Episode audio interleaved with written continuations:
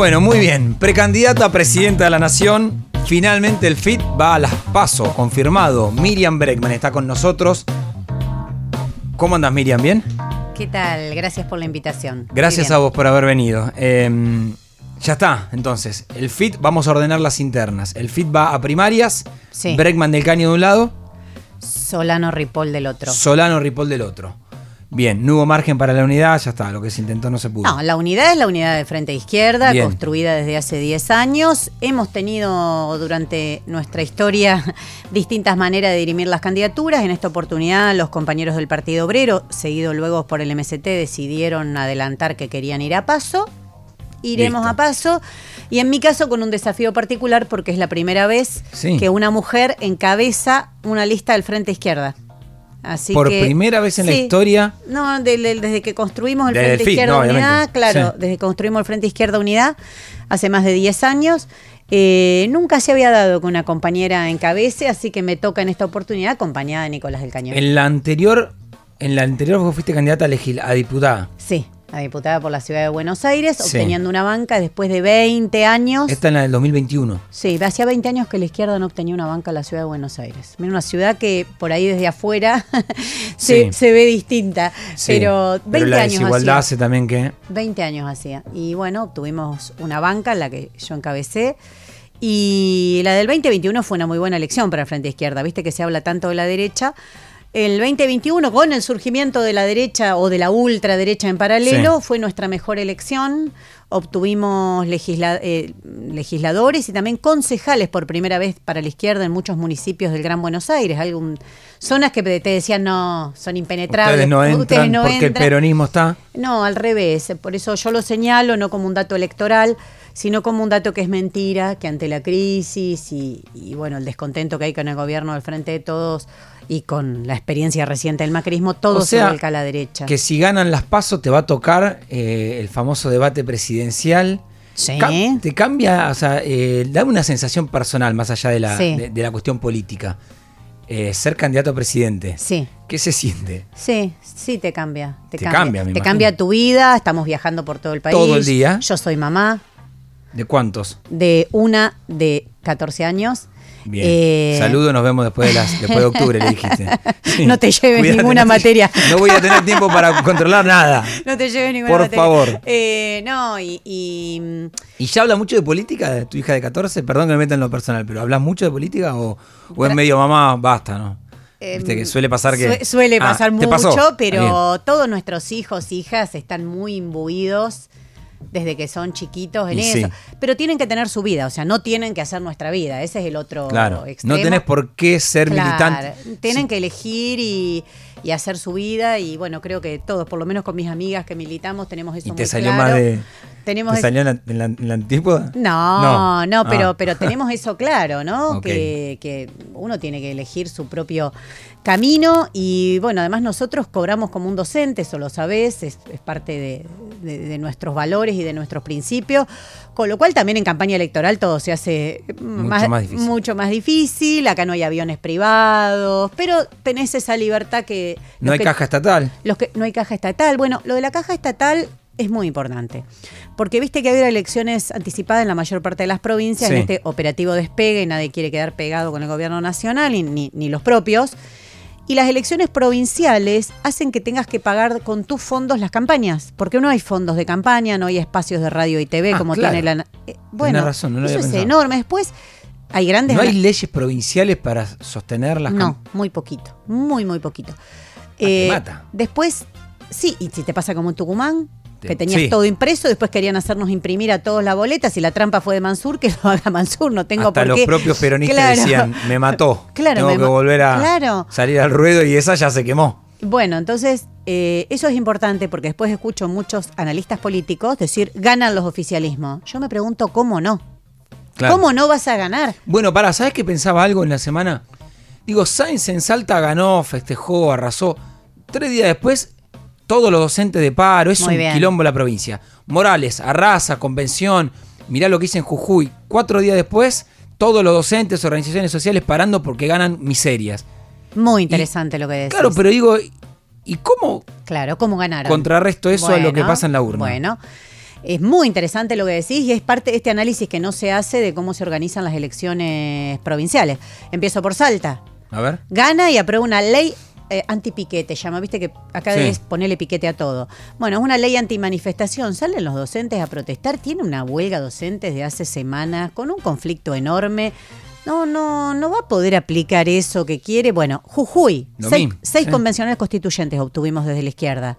Empezamos a decir, ojo, no nos escuchaba nadie, creo que ahora se está abriendo un poco más el panorama, la quiere cerrar en días a la convención constituyente. va a ser sabe que se le puede escapar. no, quiere ser la, la Convención Constituyente Express, quiere lograr algo, además de prohibir la protesta social. Prohibir la protesta social cuando tenés toda la docencia en la calle, o sea, es como un poco dirigido Cuando, cuando alguien te dice prohibir la protesta social implica que no podés salir a la calle. que si yo protesto y hay mucha gente y la calle se cortó, No, no, es que no podés, que tenés que pedir voy a- autorización. te lo voy a que- dar. claro. ok. Gargarela dice algo que es muy interesante, digo, para ponerte a alguien Sí. que escriba en La Nación, Sí. en Clarín. Roberto Gargarela dice algo muy interesante que dice el derecho a la protesta está en el núcleo de la Constitución.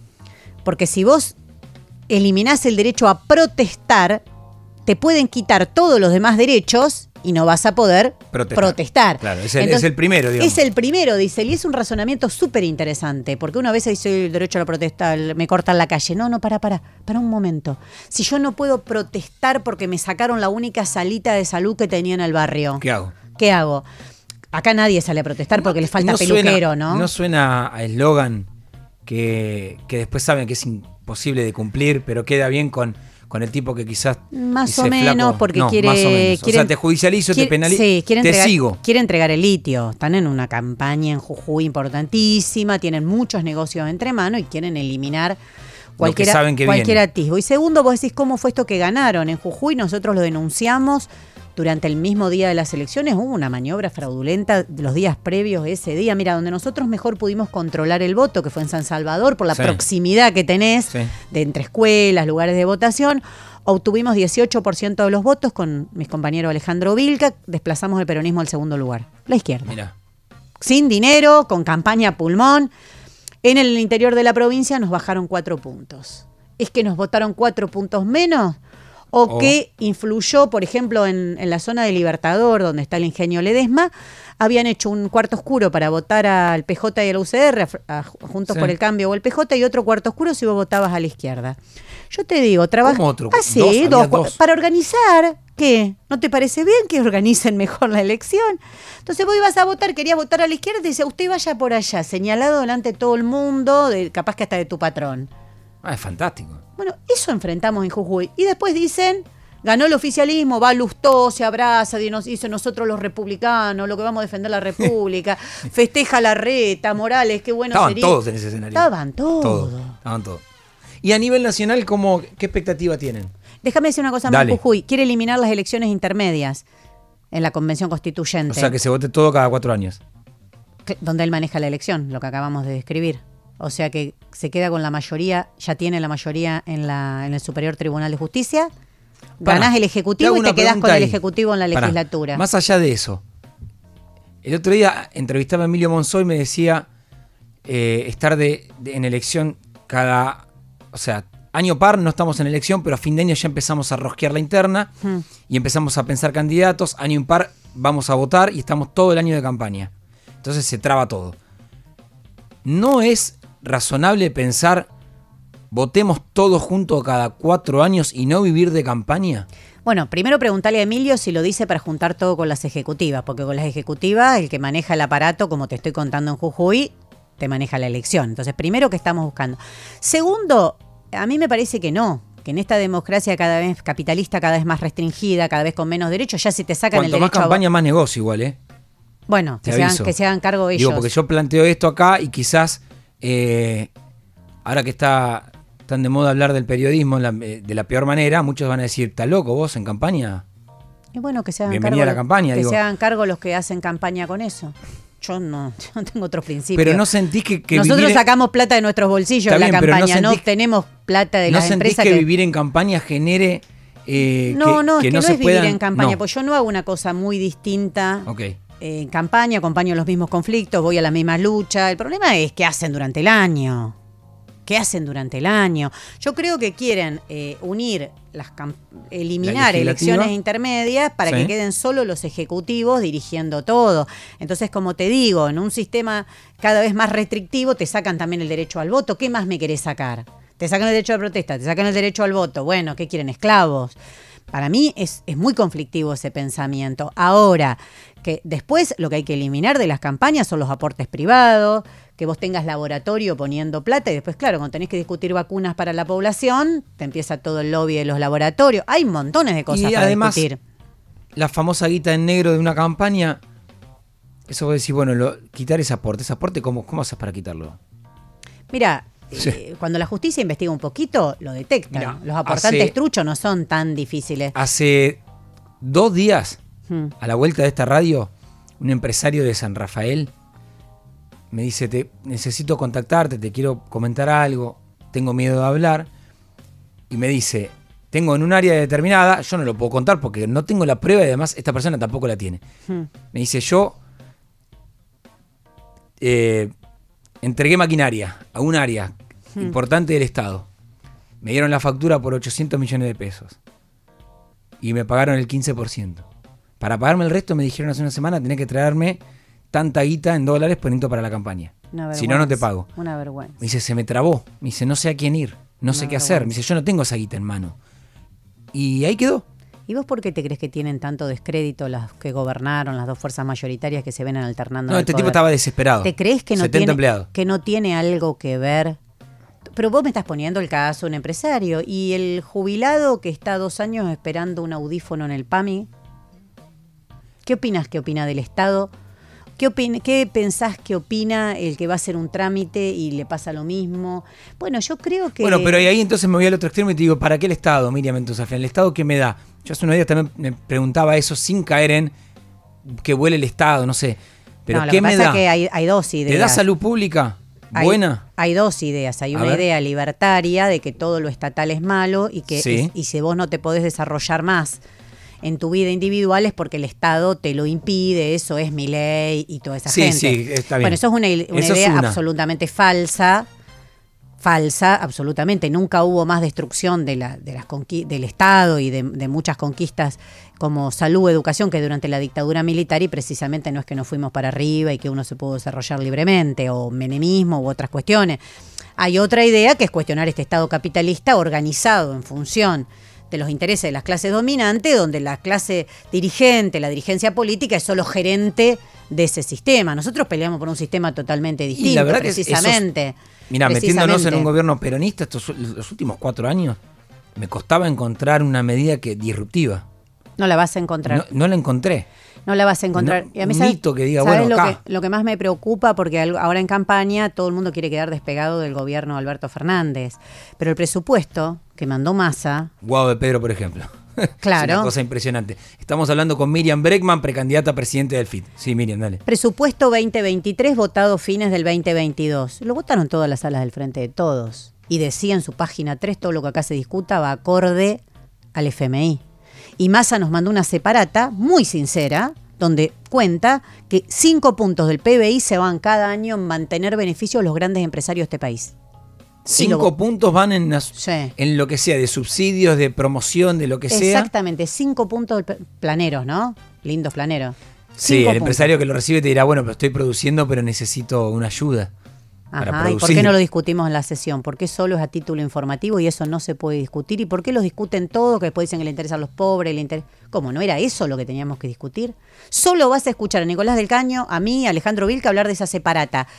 No, nadie habla, pero lo pusieron sobre la mesa. Dijeron, miren, hay un estudio de un grupo de economistas que se llama MATE, las siglas son MATE de Rosario, hicieron un estudio diciendo 500 grandes empresas del país, las 500 grandes, ¿eh? estamos hablando del poder más concentrado de la Argentina el 49,2 de sus ingresos los reciben de beneficios de los que les da el Estado. La mitad. La mitad. Es decir, la mitad es explotación directa a sus trabajadores, estamos en un sistema capitalista, la otra mitad es beneficios, transferencias, exenciones impositivas. Sí. La mitad. 49,2. Entonces, se han ido creando sentidos comunes donde hay un Estado que mantiene a los que no trabajan, que son vagos, que son planeros, una serie de barbaridades, porque lo contrario que sería esclavos directamente que no les das ni al- menos que los esclavos, porque a los esclavos se los alimentaba, ¿no? En la antigua Grecia. Bueno, eh, acá se quejan hasta por una asistencia social mínima, paupérrima, como la que brinda el Estado para aquellas situaciones extremas. Bueno, pero ahí hay dos Pero del otro lado se también. llevan Pará, todo tipo no, de pará. beneficios. También está la otra biblioteca cuando nosotros planteamos, o al menos en mi caso, digo, planteemos el tema de los planes sociales, porque tengo 17 municipios del conurbano bonaerense usando el famoso potencial trabajo, pagando 22 mil pesos, 22 Claro. es, y haciéndolo laburar, La mitad de un salario mínimo. la mitad de un salario mínimo, perdón, y haciéndolo laburar 16 horas, Una vergüenza. y ahí están haciendo ya el ajuste. Sí, exacto. Esa gente debería ser empleada. No tiene aguinaldo, no tiene vacaciones, no tiene nada. Exacto, tendría que ser empleada estatal con derechos, con un convenio flexibilizador y, aunque, y, y entre paréntesis hay que aumentarle el sueldo a los municipales, que es una vergüenza. Bueno, pero ahí me voy a la cuenta municipal y quizás ese intendente me dice, yo sé que está mal, Y preguntarle cuánto gana él. Está bien, pero No, pará, no, pero el sueldo de uno no, hace el sueldo de no, no. 16 mil Sí, empleados públicos. Pero hace algún grado de dignidad. Ah, bueno, está bien, Ah, es no, un gesto. No, no. ¿Sabes cuánto cobran los intendentes Un palo. Sí, mínimo. Y Varios, vi que y me sorprendió. Bueno, y después estás. eh, No, y si, y si no podés tener trabajadores, no los tengas. Pero acá hay un problema, porque no es que el Estado no tiene recursos. El problema es dónde se van los recursos, que es lo que estamos discutiendo. Entonces, primero, eso está mal. Segundo, la asistencia social puede ser pasajera. ¿no? Yo apoyo, voy a la marcha, acompaño los reclamos. Pero acá hay que pelear por trabajo genuino. Por eso nosotros hacemos tanto eje con Nicolás del Caño, que tenemos una jornada laboral de 100 años. Se estableció en el año 29, hace casi 100 Y no años. se cambió. De 8 horas, avanzó la ciencia, avanzó la técnica y no sirvió ni para que trabajemos menos ni para que trabajemos mejor. Bueno, pero- Pero perdóname, Sí. si vos reducís la jornada laboral a 6 horas, una discusión que además se está dando en el mundo, y repartís las horas de trabajo que quedan libres o vacantes entre aquellos que hoy cobran una asistencia social, entre aquellos que viven de una changa, que tienen un trabajo precarizado, podrías crear trabajo genuino, de calidad, con derechos, sin flexibilización, con Esa aguinaldo. persona, esa persona que está ahí quizás no sabe hacer la tarea del que está. Voy a decir capacitarlo, no es tan fácil. No, yo creo que ese no es el problema en la Argentina. La Argentina no tiene ese problema. Argentina, lo que dicen todos los que vienen a la Argentina, es que tiene, tiene mucha, precisamente porque todavía hay educación pública, gracias a la gran defensa que hacen sus trabajadores, la hacen los trabajadores y trabajadoras de la educación. Y si hay que capacitarlo, capacitarlo. Pero esa es la excusa. Ayer veía en un diario importante tirada, Sí. decía, quiere cosechar el limón, pero no consigue trabajadores. Sí. No, no consigue esclavos. Porque claro, eso ya cuando Pero vi, la misma nota. estoy Y, acompañando. estaba- y querían, querían pagar miseria. Ni si- yo estoy O sea, no acompañando van a la ir. lucha de los trabajadores de Limón. Estuve con ellos cuando fui a Tucumán. Hay un documental muy, Muy- bueno que vi el otro día que Hicimos de la izquierda diario, exactamente. Espectacular. Bueno, vos viste lo que cuentan. Sí. No hay baño. Ni Siglo te cuento, XIV, ¿eh? Ni te cuento a las mujeres si nos tenemos que cambiar, higienizar. Siglo XIV. Bueno, siglo XIV, exactamente. No encuentran trabajadores. No, no, lo que no encuentran es menos que un esclavo, porque quieren. Bueno, entonces, creo que ahí hay una gran discusión y esta campaña tiene que servir para esas discusiones estructurales. ¿Qué vamos a estar discutiendo si no? Si Halcones y Paloma, Ahora, ¿sos si Cristina Kirchner creía que Alberto, pregunta, Guevara- Miriam. que, que Alberto Fernández era Alberto Che Guevara. Guevara no. Era que No, Alberto no pasó, Fernández era, pasó. no era, ¿no? Se- Te hago una última pregunta, Miriam, y agradeciéndote el tiempo. Estamos con Miriam Bregman, precandidata eh, a presidenta por el FIT. Si, si esto termina siendo una elección donde derecha y derecha radicalizada como la de Milei quedan en lugares importantes, a mí me queda la sensación de el 11 de diciembre acuerdan entre ellos y va a haber poca resistencia a lo que pueden hacer. Estoy en un momento medio, medio, asustado, medio asustado con eso. Es lógico que "Che, estés- el 11 de diciembre puede venir más fuerte. Es lógico que estés aceptado, pero eliminalo pronto. Porque creo que las dos grandes coaliciones, el Juntos por el Cambio, el Frente de, de Todos, no pueden enamorar con ideas. Te están prometiendo eh, un extractivismo como si estuviésemos hace 150 Sí. años, litio y vaca muerta. Litio y vaca muerta. Una cosa increíble, eso es todo lo que tienen para decir, saqueo y extractivismo. No tienen una sola idea que enamore, está muy fresca la experiencia con los dos gobiernos que fracasaron, entonces te meten miedo. El miedo se llama mi ley, el miedo se llama la ultraderecha. Quieren que votes algo menos malo. Cuidado que el otro es peor. O rompemos ese círculo vicioso desde ahora, o empezamos a hacer una fuerza distinta, o empezamos a hacer discusiones estructurales, o no hay salida. Entonces el problema no va a ser ese día, el problema va a ser lo que va a venir después de eso. Porque todos han aceptado la teoría del derrame, que si le dan mucho a los de arriba, en algún momento va a derramar a los Que de no abajo. funciona. Bueno, favor, pasamos de un sépanlo. 4% de pobreza a un 40%. Es obsceno. Yo quiero cambiar esa realidad y quiero romper con esa lógica del miedo que están metiendo y que empecemos a pelear por verdaderas convicciones, por transformar de raíz esta realidad. Gracias por haber venido, Miriam. Muchas gracias a vos.